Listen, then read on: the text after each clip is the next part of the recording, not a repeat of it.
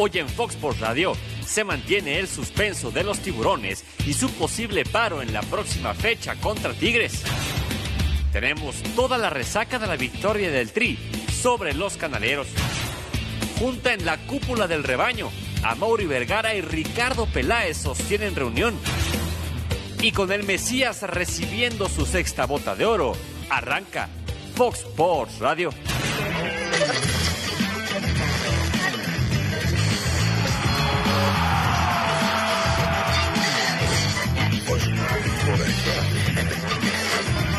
Fox Sports Radio.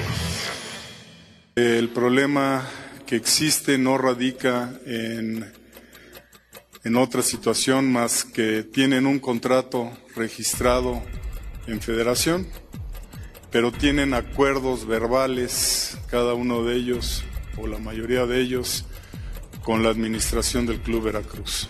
No es un problema de falta de voluntad por parte de la liga, no es una falta de voluntad por parte de la federación, no es una falta de voluntad por parte de los clubes en apoyar y buscar que se cobre, pero en tanto no se presenten los documentos que respalden los adeudos que se están reclamando, no hay forma de que nosotros podamos actuar y podamos apoyarlos y ayudarlos a que cobren esos adeudos.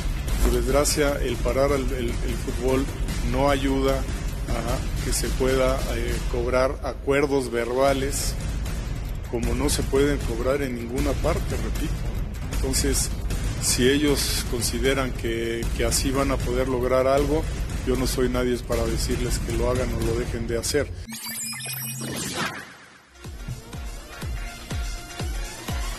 Muy buenas tardes, gracias por acompañarnos en una nueva edición de Fox Sports Radio. eh, después de una fecha FIFA, ¿cómo extrañábamos al fútbol nacional y todas sus, em, todas sus bellas aristas? Las vamos a estar debatiendo en eh, esta mesa a lo largo de la próxima hora y es verdaderamente sorprendente cómo las situaciones se repiten y se repiten, no únicamente acá, sino en eh, distintas latitudes. eh, pero sí es notorio que sigan existiendo ciertos personajes al interior del fútbol mexicano con el aval de los dueños y con el aval de todas las eh, autoridades. Y bueno, nosotros eh, vamos a estar adentrándonos en este tema. También vamos a hacer un enlace a Monterrey. Vamos a, a estar hablando del calendario de esta fecha. Charlín Corral, por cierto, anotó el gol del empate para el Atlético de Madrid en actividad de la Champions League. En fin, eso y mucho más. Beto Lati, Decías, querida Marion. ¿Cómo estás? Muy buenas tardes. fútbol. Me da gusto Buenas saludarte. tardes. Pues me quedé trabado en una cosa que dijiste, Marion. Extrañamos el fútbol. ¿Lo seguiremos extrañando? ¿Se jugará con normalidad? ¿En qué quedará este embrollo? Es un placer Era sarcasmo. Chaco, Fabi. Por supuesto, pero ¿lo seguiremos extrañando? ¿Qué va a pasar este fin de semana? Pues es que es un producto que ¿Le cada vez se crees a lo que está pasando? A mí me parece sorprendente que los futbolistas tengan que pegar un manazo en la mesa una vez que se presenta una situación de esta naturaleza. Porque en este espacio hace meses, Fabián está y te saludo con gusto, Mario Trejo nos había dicho que él mismo tenía un doble contrato. Exactamente, Marian. Un beso para ti, Chaco, mi querido Beto. Es lamentable. Yo creo que, eh, ¿cómo se llama? Arreglar un contrato verbalmente, eso no se hace. Y no creo que lo tengan los jugadores de Veracruz. El Chaco lo debe saber perfectamente. Hay un doble contrato, la federación lo sabe. Veracruz empezó el torneo con deudas y eso me parece que es contraproducente contra la liga, contra la ética, contra lo que tú quieras. Y lamentablemente eh, lo que se ve es el primer equipo.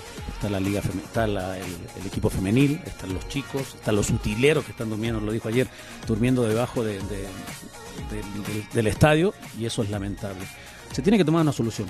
Y, y si es no jugar, yo estoy completamente de acuerdo. Me hubiese, estado, me hubiese gustado estar en estos momentos en la, en la comisión del jugador. Porque yo empujo para que no se juegue. Y siempre lo hice. Hubiera sido otro boleto de haberte Yo lo hubiese hecho. Hubiera yo, sido la otro verdad, boleto. de verdad, siempre peleé por mis compañeros. Siempre. E intenté ayudar siempre al- a un sindicato que se formó hace mucho tiempo con Huerta. Sí. Por lo menos cuando yo fui capitán en Atlante y en, y en América, dábamos una cuota mensual para intentar fortalecer esto. Pero esa es la- mi gran pregunta, Chaco, te saludo con gusto. Eh, pues, ¿dónde terminan estos esfuerzos, no? Porque parece que no lo, no lo digo nada más con los futbolistas, ¿eh? pasa con los periodistas, eh, eh, con un montón de otros gremios. No parece que entendamos que hay algo que nos trasciende, que podemos tener un legado que no únicamente tenga que ver con los títulos, con los goles, ¿no? O sea, tiene que haber algo más. Buenas tardes, Mario, Beto, Fabi, gente en su casa. Ay, es difícil, es muy difícil porque estamos en una industria donde el poder manda, donde realmente las cosas que están pasando eh, no quisiera que pasen, porque realmente hoy estamos hablando de que hay jugadores que llevan meses sin cobrar. Ahí está hablando de la femenil, está hablando de las fuerzas básicas, pero no es solamente Veracruz. Esto ya pasa hace un tiempo en el fútbol mexicano y no queremos abrir los ojos y nos quieren engañar con un mensaje echándole la culpa al jugador. La verdad que esto no viene desde ahora, esto viene del torneo anterior, viene cuando tenían que pagar a los jugadores o si no, no podía empezar el torneo y sin embargo empezó el torneo. Y es el club que está involucrando a todo el fútbol mexicano. Entonces es la hora de que, que reaccionen los presidentes de los clubes, que digan estas cosas no pueden suceder y que se pongan también del lado de la materia prima, porque creo que hoy el único perjudicado son los jugadores. No, estoy completamente de acuerdo contigo, Chaco. lo único que yo veo, vamos a enlazarnos con Rubén Rodríguez, que está en Veracruz eh, y nos va a hablar de este tema, es a lo largo de la historia, quienes detentan el poder nunca han dicho, ah, bueno, vamos a ayudarle a nuestros trabajadores. Las libertades a veces no se piden prestadas, sino que se arrebatan, Rubén, y eso es lo que están buscando hacer los futbolistas, ¿no? ¿Cómo estás, Mario? Un gusto saludarte. Un fuerte abrazo a Fabi, a Beto y a, y a mi querido Chaco. Sí, mira, a ver, eh, yo, yo desde el principio lo dije, yo no metía las manos al fuego por la liga ni por nadie. Creo que el fútbol mexicano cada vez nos da más motivos para creer menos en él. Es increíble el doble discurso, la manera en que se hacen las cosas. Ahora resulta que sí tienen un reglamento y el reglamento lo sacan cuando les conviene y cuando no lo guardan. Su propio reglamento estipula que este tipo de cuestiones éticas no va, incluso está en el reglamento de FIFA. Y como bien lo dices, Marion, no solamente, ahorita hablamos del primer equipo, pero parece el sub-20, el sub-17, las chavas, ¿sí? Son los que venden los boletos, los que venden los refrescos. O sea, hay verdaderamente muchísimas familias que están pecando de esto y que están sufriendo este tipo de, cosas y que no pasa nada en un año. Pero bueno, Marion, eh, hay una bomba. Estuvimos muy pendientes de todo este tema. Eh, salió a relucir en Fox Sports hace una semana y bueno, pues le, le hemos dado seguimiento y hoy tiene una postura importante y creo que es de aplaudir porque lo que tanto se ha eh, quejado del fútbol mexicano es de unión. Hoy el Veracruz tuvo una reunión con la Asociación de futbolistas y vamos a escuchar el punto de vista de la cabeza y el único que va a llevar la voz cantante en este tema. ¿Por qué? Porque los jugadores de Veracruz no van a jugar el próximo viernes. Aquí Álvaro eh, Ortiz, con Fox Sports. Hoy en este momento los jugadores me comentan la situación real, ya más o menos lo habíamos platicado, pero ahorita ya fue más a fondo la situación que están viviendo muchos eh, jugadores, en el caso de algunos jugadores incluso hasta seis meses les deben desde el torneo pasado, algunos otros no han cobrado de los nuevos no han cobrado un solo peso desde que iniciaron, entonces es variado la situación. Hoy hay utileros que están durmiendo bajo del estadio en colchonetas, los hijos de varios, de varios compañeros los están corriendo de la escuela. Y bueno, se llegó a una decisión, la decisión es que no se va a jugar el próximo, el próximo viernes, ya se tomó la decisión. Hoy no va a haber otra voz más que la mía, como presidente de la asociación. Entonces hoy está firme los jugadores de Veracruz y lo vamos a apoyar, la asociación lo va a apoyar. Hoy ya tenemos contacto ahorita ya con varios jugadores que nos han expresado el apoyo y este es un llamado también para todos para ser solidarios con, esta situación que es real y que no la podemos esconder. Hoy los jugadores sabemos perfectamente de la situación, sabemos perfectamente que nadie quiere hacer esto, lo comenté ayer. Hoy quedan dos días todavía, también es un llamado para los dueños, para los dueños directamente, que ojalá en estos dos días se pueda hacer algo, pero la decisión ya está tomada para no poder jugar el, viernes y por supuesto todos los demás futbolistas tenemos que ser solidarios con ellos. Sí, hemos tenido con varios, con varios este, contacto. Eh, por supuesto que todos están a la expectativa. Este es el primer medio donde yo doy la noticia. Eh, y bueno, la verdad que, no nos gusta hacer este, este tema. Nosotros de un principio dijimos que no era la intención. Hoy creo que está justificado. Hoy le están pasando muy mal a los compañeros y creo que es el momento de poder apoyar, de, decir las cosas como son. y esperemos que esto ayude no solamente para, para esta situación, sino ayude todos los dobles contratos que existen en el fútbol mexicano, que es muy lamentable que se diga que no sabían ellos, que es la primera vez que pasa, y creo que no, por supuesto que no, en muchos equipos pasa. Y bueno, hoy, hoy por ti, mañana por mí, eso es lo que los jueves, mañana ellos se van a hacer presentes en redes sociales. Y pues bueno, me toca a mí dar la, la noticia y bueno, esperemos que, que todo salga de la mejor manera, pero es el momento de, dignificar la profesión del futbolista y que no se sientan pisoteados sus derechos humanos. Eso no te lo puedo decir yo. Hoy a los, a los jóvenes de sub-20 también no les han pagado y les bajaron su sueldo de 6 mil a 3 mil pesos, por lo que nos comentaron ahorita. Entonces hoy todos tienen que estar unidos. Hoy no nada más es el primer equipo, también está la femenil, que también le debe. Por supuesto que, a lo mejor no, no estén tan de acuerdo, pero hoy la mayoría, te puedo decir que el 95% de los jugadores no tomaron otra decisión más que esta decisión. Vuelvo a repetir, no estamos cerrados, eh, no estamos cerrados, pero la decisión es no jugar el, el, próximo viernes y por supuesto todos los demás tendrán que ser solidarios con ellos. Y hay algo muy importante, los jugadores no quieren hablar con Bonilla, hoy los jugadores no quieren hablar con ellos de Luisa, queremos hablar con los dueños. Es una realidad, eso sí lo quiero aclarar. Esto fue lo que se tocó ahorita y también con la voz de varios futbolistas de otros equipos, hoy no queremos hablar con ellos. Hoy vuelvo a sentir y vuelvo, vuelvo a decir lo que el futbolista está dignificando esta profesión. Mario, compañeros, ahí están las palabras. Hace unos minutos pudimos estar muy pendientes de esta, de esta larga reunión. Hoy los jugadores hablaron entre ellos. Después de ahí se llegó Álvaro, habló con ellos en privado. Estuvimos muy pendientes, Fox Sports el único medio pendiente de este tema. Después de ahí ya hablamos con Álvaro hace unos cuantos minutos. Él ya va de regreso a la Ciudad de México. Y bueno, pues se toma esta decisión encaminada en muchísimos factores, como ya lo viste. Y lo más importante es que los jugadores hoy parece que están unidos, están en bloque y que bueno, pues se sienten timados, se sienten engañados uh -huh. y pues los dueños son los que tienen las palabras. No sé si el dueño, si los dueños de los equipos van a tomar eh, cartas en el asunto. Lo que sí también te puedo confirmar, Mario y compañeros, ya hay muchos clubes que han reiterado su apoyo. Van a llegar a hablar con Tigres para ver qué es lo que se va a tomar. Tigres había manifestado que si es con jugadores menores no iban a participar. Han recibido apoyo de varios clubes mexicanos, entonces el tema de aquí al viernes está caliente, Mario. Eh, a mí aquí hay dos cosas que me llaman eh, poderosamente la atención, Rubén, eh, al margen de todo lo que esto significa. La primera es ¿Cuál es la resolución que se está buscando? Porque a mí luego no me queda muy claro si los futbolistas saben todo lo que llevan en sus espaldas al hacer una situación o al encarar una situación de esta naturaleza, de esta manera. ¿Por qué? Porque como ya lo decía Álvaro Ortiz, dependen de ellos las jugadoras de la Liga Femenil, dependen los de fuerzas básicas y dependen un montón de estructuras. Entonces, ¿con qué se van a dar por satisfechos? Esa sería mi primera pregunta, porque de última dicen, ah, bueno, ya les pagan a los hombres lo que les deben y listo, ¿no?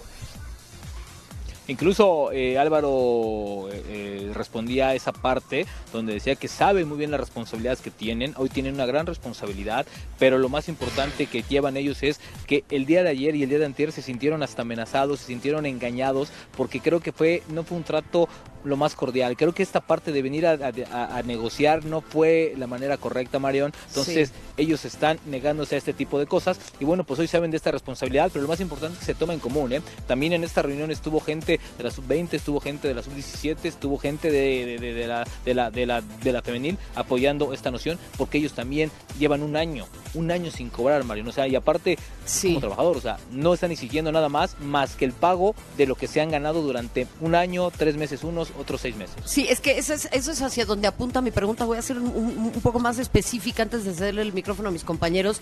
¿Qué precedente se va a marcar con esto, Rubén, para que esta situación no vuelva a suscitarse? O sea, porque el gran punto es ese, Mira, les pueden creo. pagar y después en tres años va a volver a ser otro club, hace unos años fue Querétaro, o sea, a cada rato hay uno nuevo. Sí, y ¿sabes qué pasa, Mario? Que aquí realmente está en riesgo una cosa, que es el reglamento que ya ayer lo sacaba eh, el presidente de la liga, ¿no? Ahora sí hasta lo sacudió porque tenía más polvo que, que, que, letras, eh, en el sentido de que pueden perder la categoría. El tema es que aquí creo que se busca que la materia prima realmente tenga un valor, Marión. El fútbol mexicano ha tenido muchísimos errores, muchísimas complicaciones, han sido eh, metidas de pata tras metidas de pata, y hoy creo que no se tomó el tema con seriedad. Se les avisó hace seis meses, se les avisó hace un año, hace tres meses y no hicieron nada. Como siempre, cuando está la bomba en las manos, ya la quieren arreglar. Y los jugadores no van a ser así. Se unieron, cerraron filas y creo que lo que están buscando es que se respete la integridad del jugador y sobre todo se respete como un trabajador, no solamente se vea como una moneda de cambio donde puedo aventarte, puedo recogerte, puedo tirarte. Mi querido Rubén, te mando un fuerte abrazo, gran entrevista con, Hola, Álvaro, Fabi. con Álvaro Ortiz, como siempre. Eh, estoy completamente de acuerdo con el tema de Álvaro, lo que quieren hacer, lo que pretenden, y ojalá que haya la unidad que se necesita en el fútbol y que se deje un precedente muy importante de que se respeten las reglas, no solamente para algunos. Ahora, debido a esas reglas, ¿tú crees que Fidel Curi le sabe muchas cosas a la federación que la federación no actúa? ¿No actúa de una vez y toma las decisiones que tenga que tomar? Sí, Fabi, yo creo que yo creo que Fidel Curi ha sido un dueño muy incómodo. Lo que pasa que creo que creo que todo lo que sabe y todo lo que tiene no ha sido enfocado como él quisiera.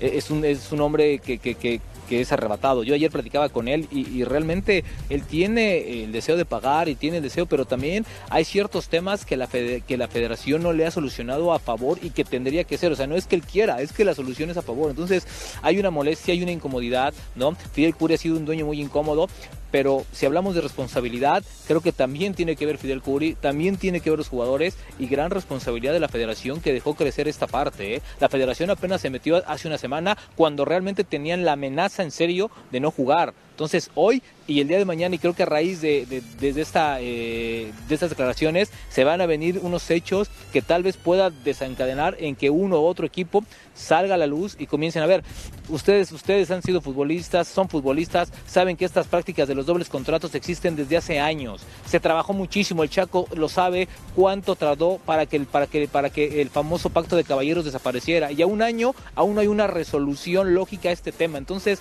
han ido alargando el tema, Fabi, y creo que eh, Curi lo único que quiere ahorita es salvar este tema y yo te puedo decir que sí tiene a uno que otro dueño en la mira porque se las debe, ¿no? Rubén, eh, te saluda el Chaco, te mando un abrazo. Hola Chaco. Gran trabajo el que estás haciendo, gran cobertura porque no, no, es fácil. Eh, el tema, decía Marion, del precedente que puede, que puede pasar de aquí en adelante. El precedente que tiene que haber es algo que lo pueden hacer los dueños. Que hoy el comité de desarrollo se haga cargo de las reuniones con la asociación, de las inquietudes de los jugadores, porque por lo que entiendo y más o menos palpando todo lo que, lo que se maneja, no le llega el mensaje a los dueños de, de la mejor manera. Y cuando, como dijiste recién, la bomba cuando va a explotar empiezan a, a querer solucionarlo. Pero esto se viene hablando de hace mucho. O no sabían que Memo Vázquez tenía un doble contrato y cuando tuvo que, que reclamar, tuvieron que actuar. Entonces, la realidad de, todo esto es que los dueños tienen que tomar carta en el asunto. No estamos hablando de un equipo de fútbol, estamos hablando de la integridad de los jugadores, que realmente si ganen o no ganen, porque mucha gente pregunta, ah, por eso no ganan, no. Realmente hoy el jugador se siente manoseado. No te digo lo que estaban hablando de las mujeres, eh, la femenil, las fuerzas básicas, pero no es solamente Veracruz. Hay muchos equipos y ojalá que el precedente sea de aquí en adelante que el mensaje sea directo con o con el comité de desarrollo o con los dueños, porque tengo entendido que varios dueños quieren solucionar esta manera, quieren solucionar, perdón, este problema y van a poner plata de su bolsillo para poder solucionar y que se pueda jugar la fecha. Pero la realidad es que hoy los manoseados son los jugadores.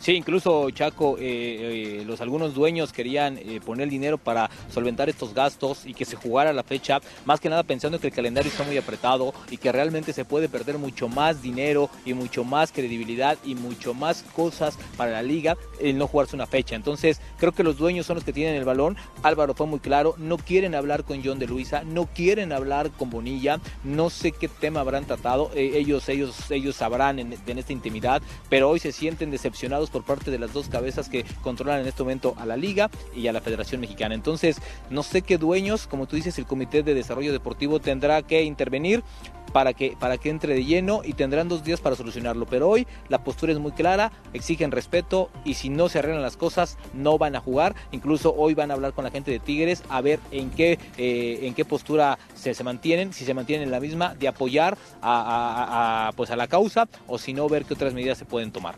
Sí, a una causa que a ellos también a la larga les tendrá que favorecer, Rubén, que es algo que yo creo que Claro. todavía no ha quedado muy claro. Eh, me llama muchísimo la atención lo que menciona Álvaro Ortiz sobre no hablar con estos directivos y yo creo que ahí también podemos hablar de un error de los dueños que se han encargado de tomar decisiones por arriba de las cabezas que han ellos mismos instaurado en el es. fútbol mexicano y que los deslegitima públicamente al grado de que ahora los futbolistas quieren hablar con quienes presuntamente son los que toman las decisiones y no quienes eh, eh, dan la cara, o eso es al menos lo que da a entender esta situación. Rubén, sabemos que tienes que abordar el avión, que ya estás a las carreras, así Sí. que te dejamos, te mandamos un fuerte abrazo y yo también me sumo a las felicitaciones, como siempre, impecable labor Rubén Rodríguez allá en Veracruz. Muchas gracias a todos y sientan su liga, ¿eh? Qué penita, de verdad. Qué penita. Cuidado con la Un abrazo turbulencia, a mi todos. Pero en querido la boca del estómago, amigo. Bueno, Abrazo a todos. es increíble. ¿Qué opinas, Beto? A ver, viene en orden, digo, recalcando que es otra raya más a la sombra, no otra raya de exclusivas a este tigre del periodismo. Vamos en orden.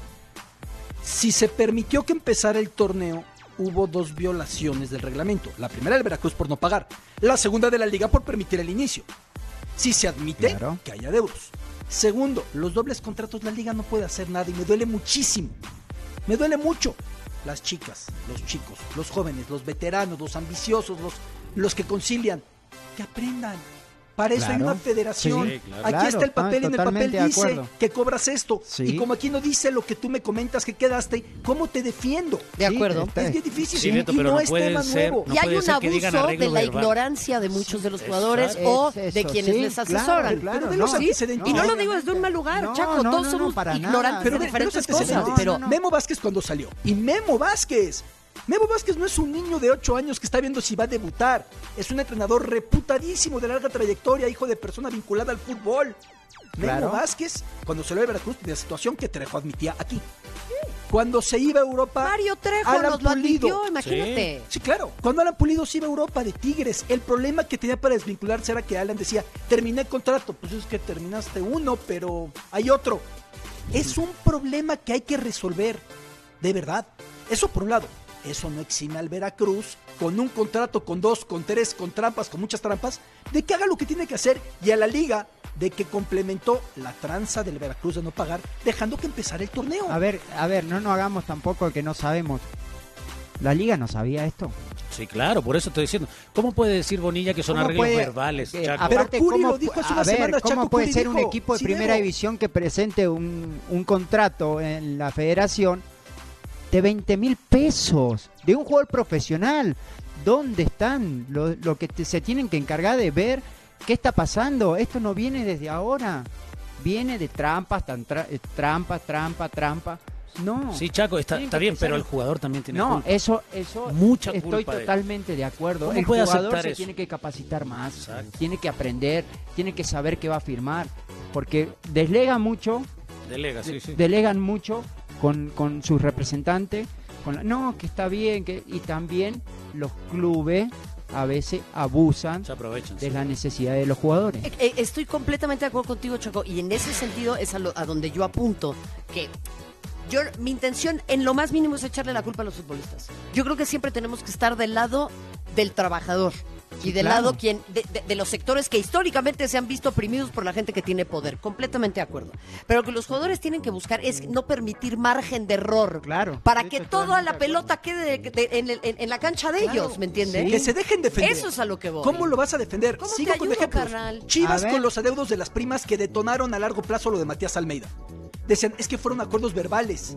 Señores, ya no podemos ir con la cultura ágrafa, la cultura sin papel. No, de escupirse en la mano y saludarse. Claro, o a ver, sea, firma, ¿qué es esto? federación, 1800. se certifica, se debe tanto, no se debe tanto, ficha de depósito, sí se pagó. Así tiene que ser. Sí, eh, yo estoy totalmente de acuerdo con ustedes de lo que dicen. Ahora, te la cambio. Con necesidades, Ahí sí, ¿qué pasa? se acepta lo que sea. Y por eso Marion recalca. No digo que Siempre no- hay que voltear a ver en esta relación de poder al que históricamente ha estado por debajo, subyugado, oprimido, Eso es a lo que voy. Sí, claro. Porque El entonces Chaco firman habla- lo que sea. El Chaco habla de un contrato para un futbolista profesional de 20 mil pesos, ¿no? Y dices como, ¿cómo va a ser posible? Te- así fue como lo, lo- Bueno, lo sí, enunciaste, sí, ¿no? sí, pero no digo solamente en, No. en- en- en- en, la, en los hombres, No, digo también en general. En general, Digamos, pero a lo que voy es, estas chicas que juegan ahí, por ejemplo, yo me he enterado que al principio para ponerse a tono físicamente entrenaban en doble o triple sesión.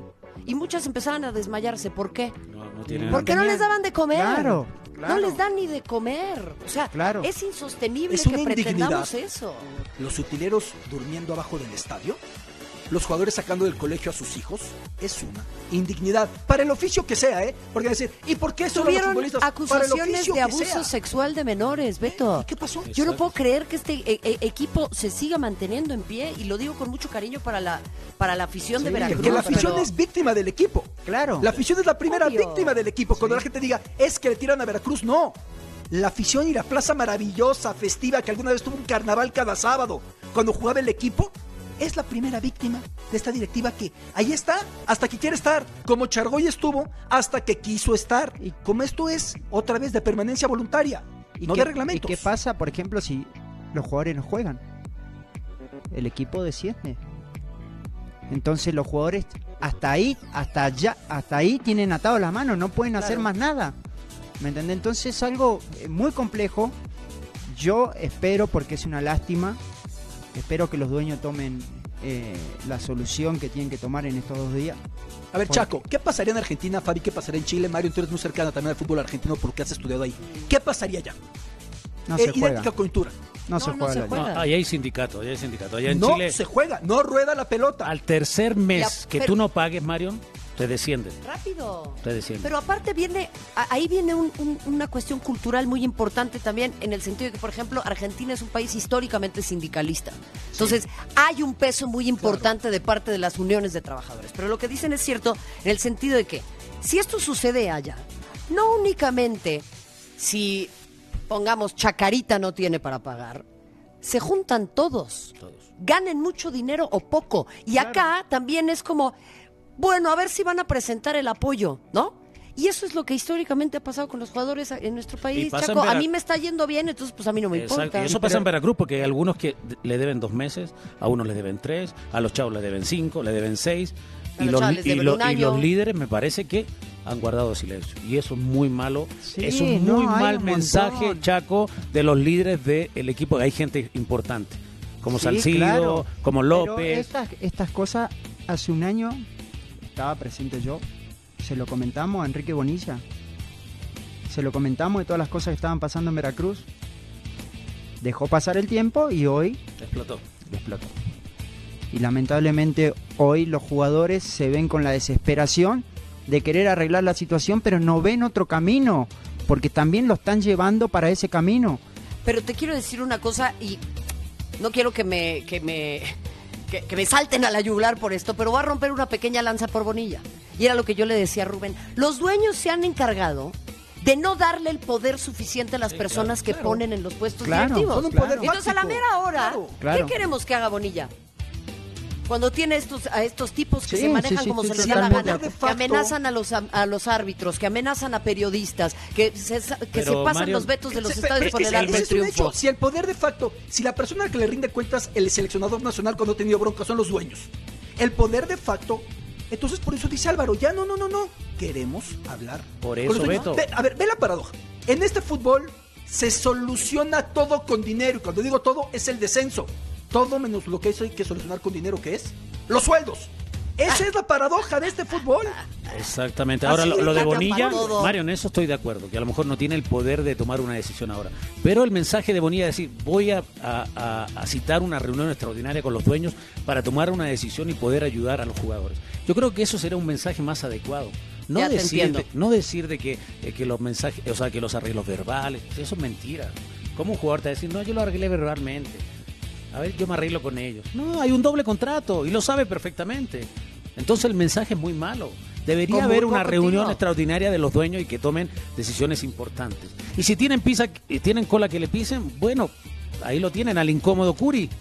Está Pero- complicado el tema. O sea, Marion, Pero es no que debería pasar. Tiene cargos, o sea, tiene cargos de corrupción en su contra, siendo político. También, ¿cómo quieres en el fútbol a un personaje que no trabaja como tu socio, sino que te quiere extorsionar?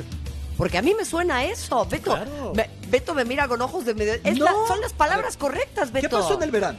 Cuando Veracruz aparentemente iba a ser finalmente analizado con lupa, dijo, tengo unos papelitos. Y luego, eh, no, la pagó. ¿Y qué dijo él empezando el torneo? No he pagado, pero sí debo, ¿eh? Lo dijo. Sí, yo también O sea, no- creo que va por ese lado. O sea, pero él Lamentablemente dijo, creo "Sí que tengo deudas, pero no tengo dinero. Bueno, y en español eso se llama extorsión. Pues sí. Públicamente los quiso extorsionar. Es eso. En... Vamos a una pausa. Me va a dar ¿Ya de plano? Ya, ya. Aguanta. Ahora venimos.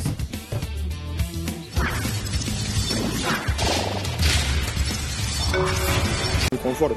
Nos toca esto y hay que enfrentarlo como se debe, con la seriedad y como te digo, ganar. Nosotros tenemos que estar pensando en nosotros, pensando que jugamos contra Alemania, contra Italia, contra los mejores y así demostrarlo.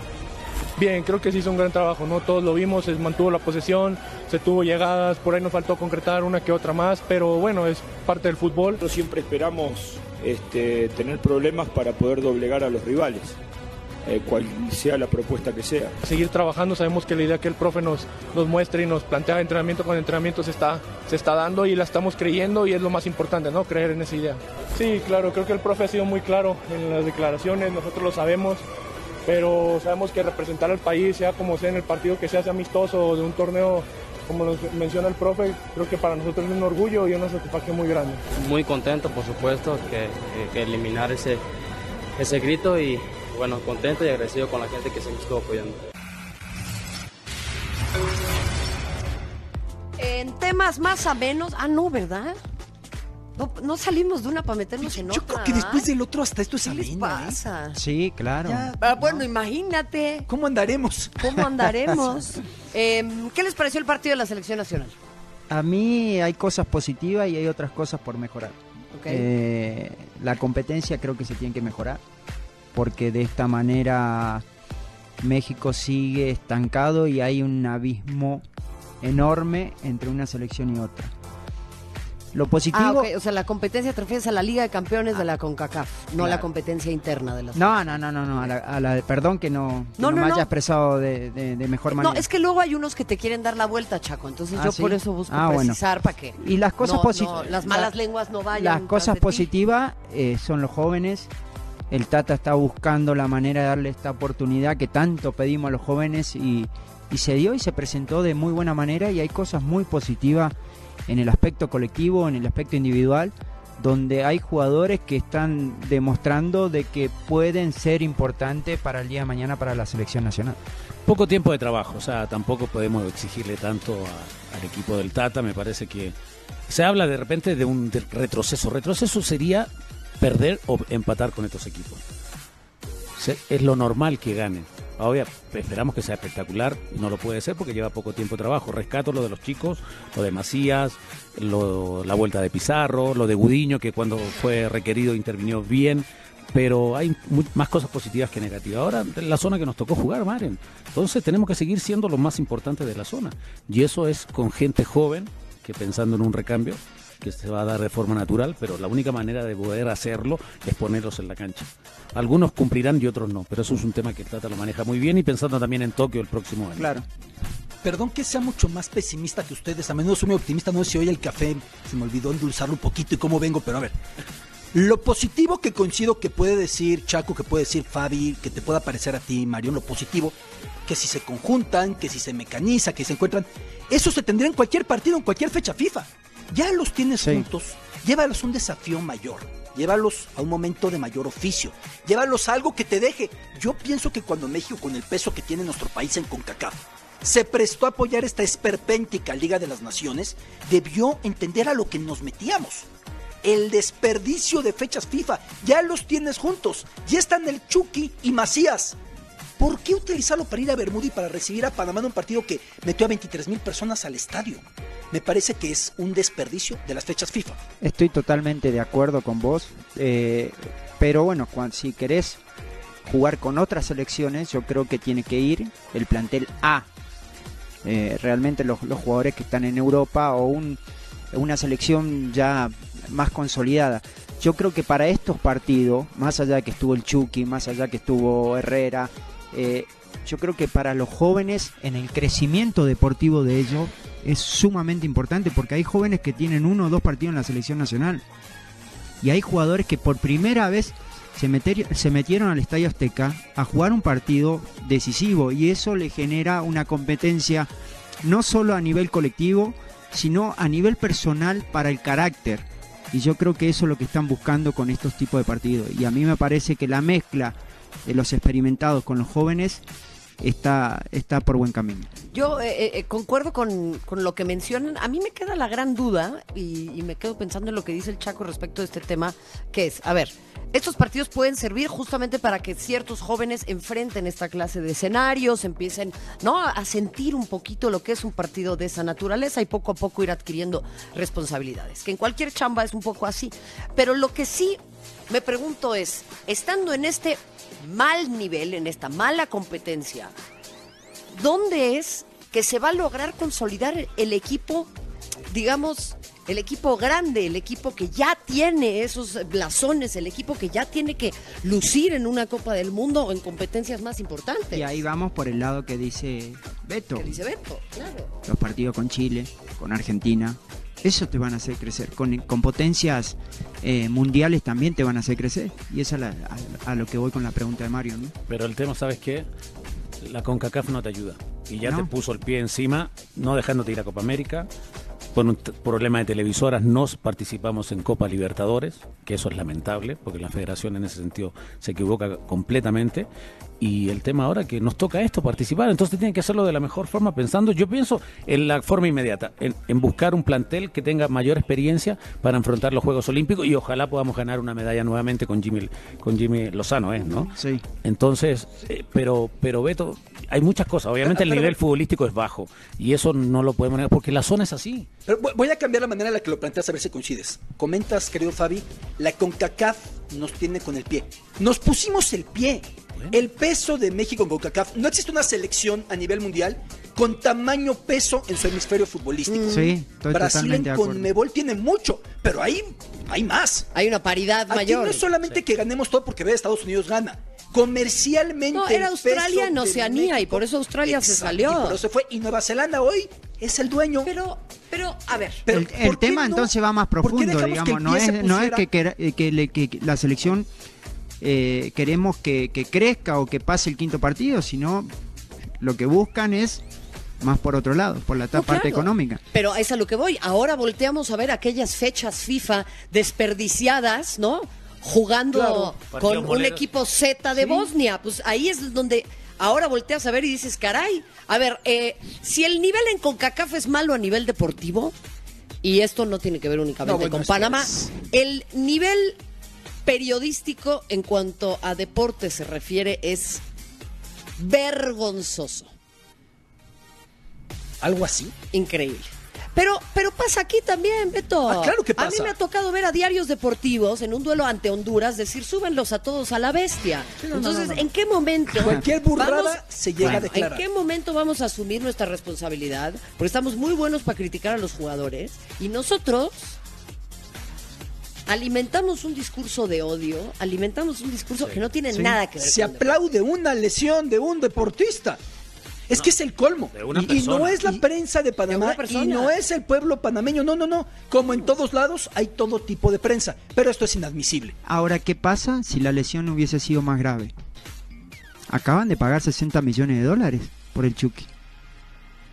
Chaco, ¿alguien puede celebrar que una persona Eso, esté se doliéndose? lastimó una persona. Que una persona esté doliendo cuando en tu carrera te tocó. Estabas tendido. Y veas en la tribuna con Holgoro diciendo, uf, ya se ve el Chaco, qué bueno, porque tenemos que ganar. Oye, ¿sabes lo que se siente en esta rodilla, lo que está pasando en este momento? No, es tu instrumento de trabajo, Sí, claro. Beto. Sí, Es, es- es- estoy es- totalmente de es acuerdo. atroz, es una pena. De Sí. verdad, ¿eh? Ahí la poderosa selección mexicana o la Federación Mexicana tiene que intervenir. Claro, Y claro. sí, y yo por eso vuelvo a subrayar, acá en casita también tenemos mucha tarea. Primero limpiamos ¿eh? aquí. Todos, México, sí, todos. Sí, sí, Hay que empezar a profesionalizar este asunto.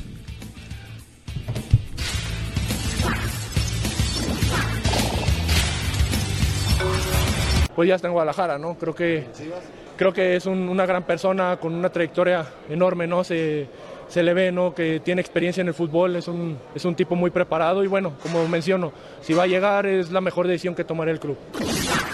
Entrenamiento matutino en las instalaciones de Verde Valle sin alguna presencia especial en este entrenamiento, refiriéndome al caso de Ricardo Peláez, que el día de ayer estuvo en la Perla Tapatía, estuvo reunido con Amaury Vergara por alrededor de cuatro horas, una eh, reunión que se prolongó desde las 5.30 de la tarde hasta después de las 9.30 horas de la noche. No pudimos eh, ver a Ricardo Peláez, seguramente habrá salido por alguna puerta eh, externa, una puerta distinta a la habitual. A quien sí pudimos ver es a Mauri Vergara, quien salía de estas oficinas corporativas de OmniLife alrededor de las 9.30 horas. Ha estado buscando eh, los altos mandos de, de las Chivas a una figura importante que está encabezando la directiva. También está el caso de Néstor de la Torre, que han estado sondeándolo en los últimos días, pero quien lleva mano, quien lleva delantera en este sentido es Ricardo Peláez y estaremos muy pendientes de algún anuncio oficial que pueda darse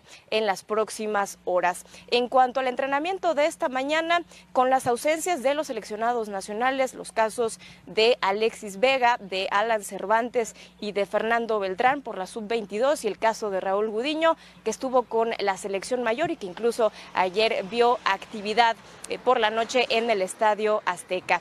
Reportó para Fox Sports, Natalia León. Muchas gracias a Natalia León. Bueno, un exitosísimo paso por América, un eh, paso por Cruz Azul también, como jugador, también con antecedentes en Guadalajara y finalmente parece ser inminente la llegada de Ricardo Peláez a las Chivas. Eh, Beto Lati. Sí. ¿Cómo se siente tu corazón con esta decisión? Esperanzado con cautela. No por Ricardo Peláez su capacidad de liderazgo, sus resultados, su historial. Porque no existe la magia. Porque decir un nombre no basta para resolver una crisis institucional, estructural. En algún momento, todavía con Jorge Vergara, antes de que Amauri tomara este control, se pensó que, que con el decir ya hay un acuerdo con Cruyff, Chivas ya va a ser como un Ajax, Chivas ya va a producir como un Barcelona. No, no, no, no es de un hombre. Las estructuras son más complejas, más anquilosadas, más oxidadas. Si Ricardo Peláez tiene un apoyo para hacer toda una revolución, que las fuerzas básicas vuelvan a producir y que lo que produzca sea para ti, no para el León o para el que sea, como el caso de Macías.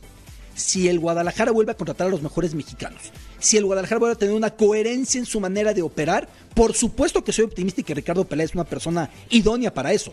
Pero no basta con el nombre Peláez como no basta el de Pep Guardiola para resolver una Sí. crisis. Bueno, pero en una de esas, este, ya para Mauri Vergara también es el negocio perfecto, ¿no? Porque se puede desentender un poco más de esto que, según entiendo, no le interesa tanto. Va a dejar a cargo a alguien muy preparado.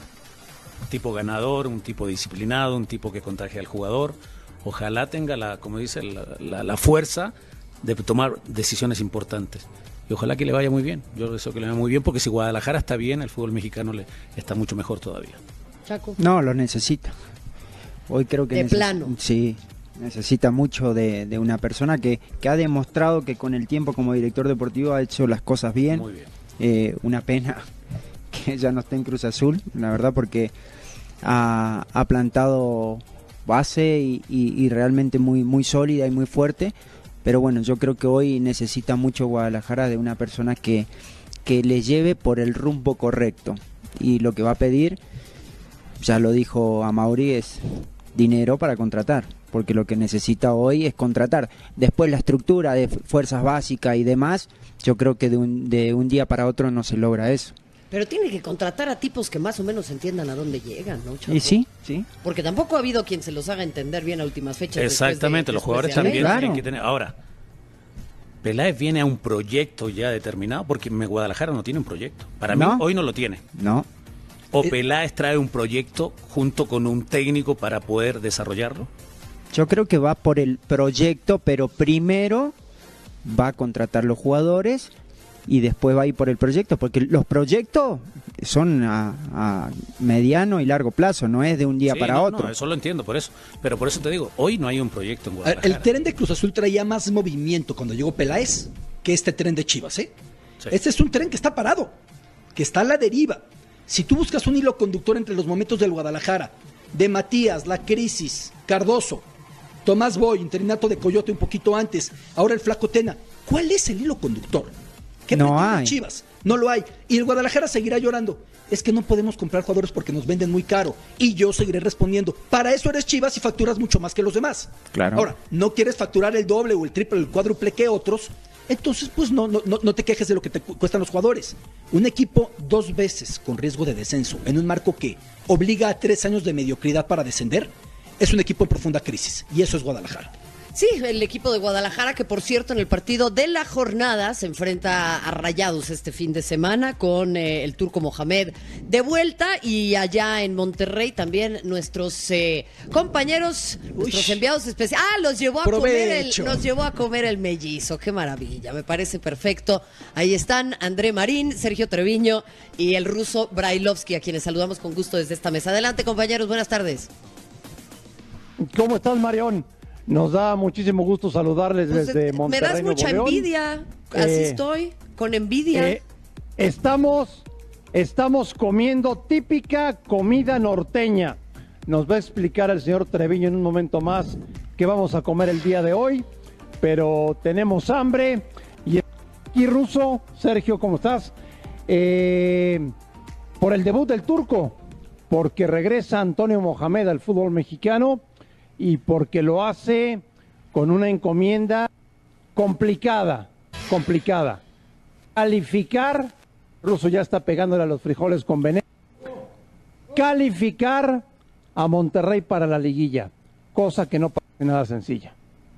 Yo la veo sumamente complicada. Buenas tardes a todos allá también en la mesa. Sí, porque tiene partidos complicados, porque no está fácil, porque así sea el turco, el técnico, y conoce muy bien a los jugadores, a la mayoría de estos jugadores, eh, la encomienda no es fácil. A mí me gustaría más que se lo evalúe por, por el buen trabajo que haga en estos, en estos partidos, más el buen mundial que pueda llegar a ser, y de ahí que evalúen para, para seguir o no. Pero la tiene muy difícil, no es imposible, pero sí complicada. Sergio, cuéntanos cómo ha recibido la gente el regreso de Mohamed. Está, está dividido, André, está dividido la, la situación. Muchos están de acuerdo, porque finalmente, como decía el ruso, es un equipo que él armó prácticamente en un 90%, por ahí dos, tres jugadores nada más son los que él no, no había pedido cuando, cuando salió. Y hay otra gente que, aficionados que, no están de acuerdo en que haya llegado Mohamed por lo que sucedió aquel 10 de diciembre, que finalmente no pudo ganar eh, esas dos finales, primero contra Pachuca y, después contra Tigres, pero, pero bueno, eh, ahora sí que los resultados dirán. Cuéntale a la gente de Fox Radio qué vamos a comer hoy. Mira, ahí están los frijoles con veneno, eh, que, que- que el ruso ya le está pegando, ¿no? Eh, con chile piquín aparte. Nos espera también allá en la mesa, André, una riñonada de cabrito, que es genial. eh, unas agujas norteñas, por ahí un diezmillo también nos pusieron en la mesa, bastante, bastante bueno. Eh, queso con chorizo, eh, ¿qué más? Por ahí había también... eh, Guacamole. Guacamole, por supuesto. Y las salsas, ¿no? Que las salsas son de la casa, impresionante aquí. ¿Dónde estamos? Los pues estamos en el mirador, riquísimo, ¿eh? No, más que nada porque cuando veníamos para acá nos querían llevar. Está muy buena. Hay una anécdota muy buena porque hay un aparato en donde uno puede pedir eh, localización. Este es el aparato. ay, ay, ay, ay, este, ay, ay. este es el aparato, este. O sea, hablaba, Marion, hablaba del aparato, el aparato acaba de pasar. Es un aparato, El estoy de aparato, acuerdo, Ruso. Un eh, aparato.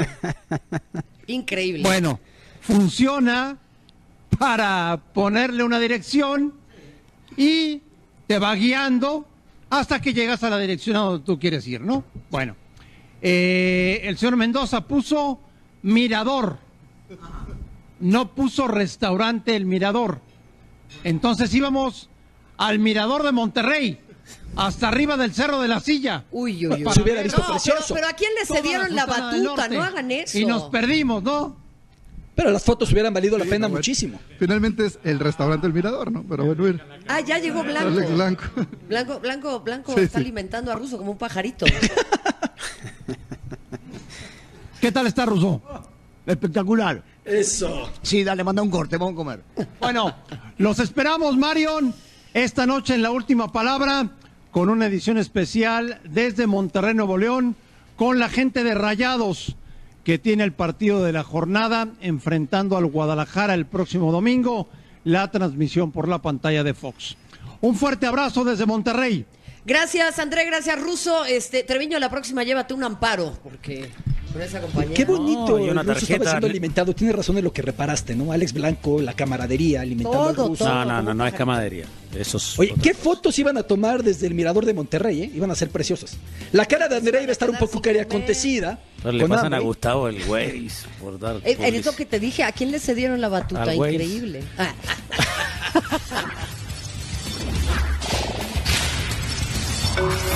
de Fox Radio para muchos el mejor jugador del mundo y a otros el mejor de todos los tiempos. Y es que Leo Messi sigue batiendo récords hoy. Recibió esa bota de oro esa sexta bota de oro la primera vez que lo consigue un jugador y la tercera consecutiva. Un Leo Messi emocionadísimo porque el premio se lo entregaron sus hijos Tiago y Mateo. Siempre digo que, que sin mi, equipo, mis compañeros, nunca hubiera podido conseguir ni siquiera, ni siquiera uno. Esto es parte de, de todo. Si bien me lo terminan entregando a mí, es un reconocimiento para todo el vestuario. Bueno, de esta manera nos vamos. A nombre de todos, gracias. Hasta la próxima.